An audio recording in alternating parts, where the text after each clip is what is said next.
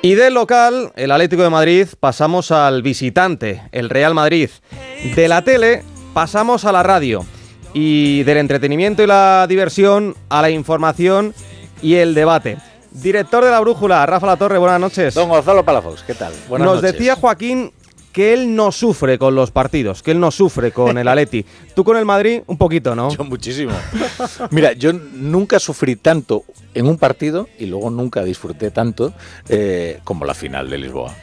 Nunca. La final de Lisboa, jamás. 2014. 2014, minuto 93. ¿Lo pasaste mal? Fatal pero realmente nunca lo había pasado tan mal en un evento deportivo, jamás.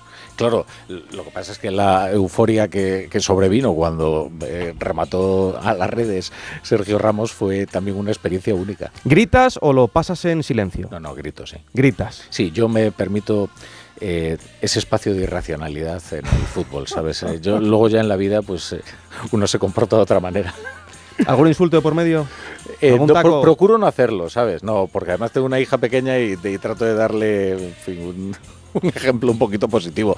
Y luego es verdad que me gusta que el ambiente de los estadios eh, sea bueno, saludable y no me gusta que se haga el indio en las, en las gradas. Esto va sin seguro. Salvo en el, en el metropolitano, lógico y normal. Eh, hablabas de tu hija. ¿Recuerdas tu primer derby? Sí, recuerdo perfectamente. Mira, yo lo veía con mi abuelo, Jaime, en Pontevedra, entonces iba a su casa y y nos poníamos, bueno, pues eh, colacao con galletas y, nos poníamos el fútbol. Y yo creo que el primer derby, pues eh, sí, yo creo que de central del Atleti pues debía estar Arteche y probablemente de central del Real Madrid, pues no sé si estaba Tendillo, pero, pero Michel en la banda muy probablemente. Eran otros tiempos. Eh, te iba a preguntar por ese, ese momento que, te marcó de los derbis. Me has dicho el gol de, Sergio Ramos. Eh, yo, por ejemplo, pues eh, recuerdo ese penalti, no sé si te acordarás de Figo que paró el Monoburgos con la cara y que se destroza la nariz. un golazo de, de Sidorf a, Molina.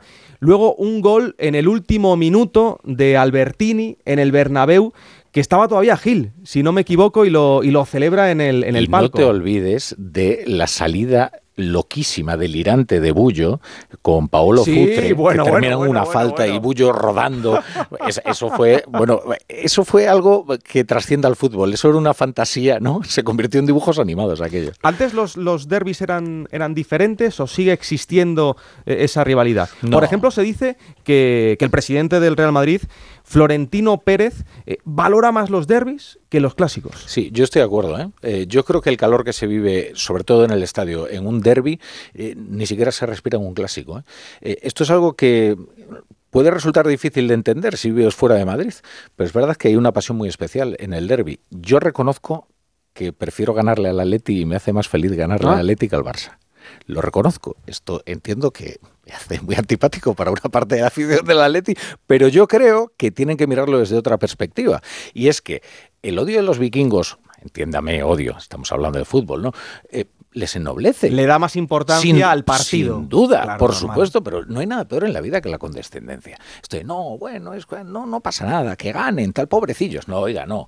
La rivalidad sí. es lo que convierte en grandes a los equipos. A mí me gusta la rivalidad y por eso te voy a preguntar, eh, yo sé que eres el jefe, pero el lunes cuando llegas a la redacción, eh, ¿estás esperando a algún compañero para lanzársela o intentando evitarle para que no te la lance? No, pero es que aquí no te equivoques. Aquí hay un problema, ¿sabes? Que es que en Onda Cero todos los jefes son del Atleti, por alguna razón que seguramente azarosa, pero aquí es tremendo. No hay, no hay directivo que no se me ocurre uno que sea el Madrid. O sea que todos de la Leti, por lo tanto, te la lanzan todas. Es una cosa tremenda. ¿Tienes, ¿Tienes algún nombre marcado en rojo por si mañana el Real Madrid cae en el Metropolitano diciendo, uff, que no me encuentra este, por favor? Yo eh, entiendo que, por ejemplo, eh, pues el Borrascas por, por la mañana tiene que ser terrible como gana el Atlético Madrid porque te da el día. Eh, hubo un tiempo en que madrugaba mucho y entonces me encontraba muy temprano con Rubén Amón. Y no, hombre, yo lo quiero mucho a Rubén Amón, ¿sabes? Pero, hombre, vamos a reconocer que un cierto un cierto morbo tenía aquel encuentro, ¿sabes? Eh, sobre todo en las mañanas después del derby. Y era, bueno, muy divertido. Yo creo que la audiencia además también lo celebraba. Por cierto, eh, ¿te gusta más vivirlo en familia, en casa, con amigos? ¿Eres de bar? Eh, me has dicho también que lo normal antes para ti era ir al, al Bernabéu. Eh, ¿Conoces ya el, nuevo? Pues no, oye, todavía no he estrenado el abono este año. ¿No? he ido, no he ido, no, porque entre que tengo la brújula que me impide ir durante la semana y que luego el fin de semana nunca encuentro el momento, pero estoy deseando ir a ver a Bellingham y además a, probar ese magnífico nuevo estadio que ¿Te gusta cómo, cómo, ha quedado? ¿Por pues dentro y por fuera? Así a priori sí. Eh, hay gente que lo critica mucho y dice que parece aquel un rallador de, queso, pero, pero todavía le falta, ¿no? A ver, es verdad que, los atléticos dicen que es una fiambrera, ¿no? Pero yo creo que al, al, al, madridismo, ¿no? Se le puede decir también que todavía el Bernabéu no está, no está finiquitado. Hablamos de nuevo Bernabéu, pero para diciembre más o menos se tiene pensado que ya esté a, al 99%, ¿no? Eh, eso será en, verano, claro, es que ahora ya no es un estadio, es un, centro multiusos. Pero el Atleti tiene un estadio maravilloso, ¿eh? el Metropolitano está muy bien. Muy bueno y muy cómodo, muy cómodo, asientos muy cómodos, eh, se ve bien el fútbol, que es lo más importante. Luego el tema de la localización, que evidentemente pues no es lo mismo que el Calderón, sobre todo porque alrededor del Calderón vivían muchos atléticos que disfrutaban cada cada domingo y, cada miércoles también con la, con la Champions, martes, miércoles, de, su Atlético de Madrid. Eh, vamos a cerrar con un test fácil. Eh, la primera, has hablado de la final de 2014. ¿Firmas una final de Champions este año ante el Atlético de Madrid o mejor no tentar a la suerte? Eh, firmo una final de Champions, déjalo ahí. Bien, si entrevistaras al Cholo, ¿qué le preguntarías? Bueno, es me parece un tipo realmente interesante. le preguntaría, ¿cómo, ¿Cómo, cuándo y qué señal te, dirá que ha llegado el tiempo de decir adiós al Atlético de Madrid? Para los Atléticos esperemos que, le quede todavía mucho tiempo porque está marcando una, época. Creo que es el entrenador de la liga. El ¿eh? entrenador ideal para el Atlético de Madrid en un tiempo y en un momento además en el que levantó todo un proyecto deportivo. ¿eh?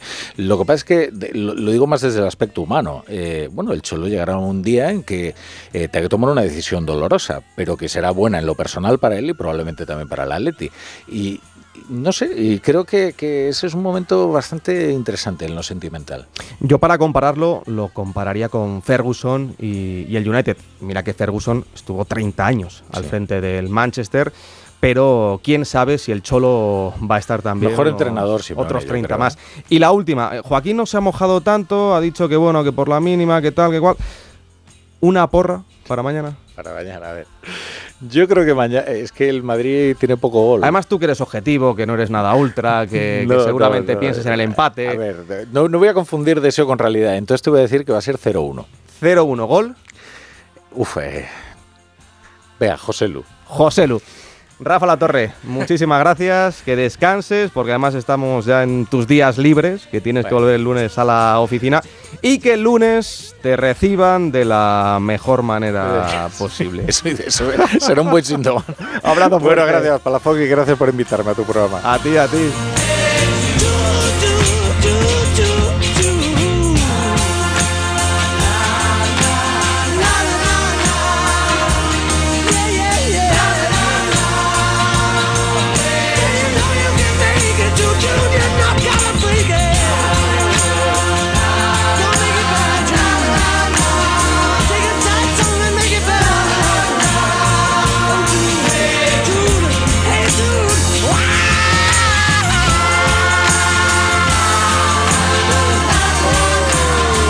Radio Estadio.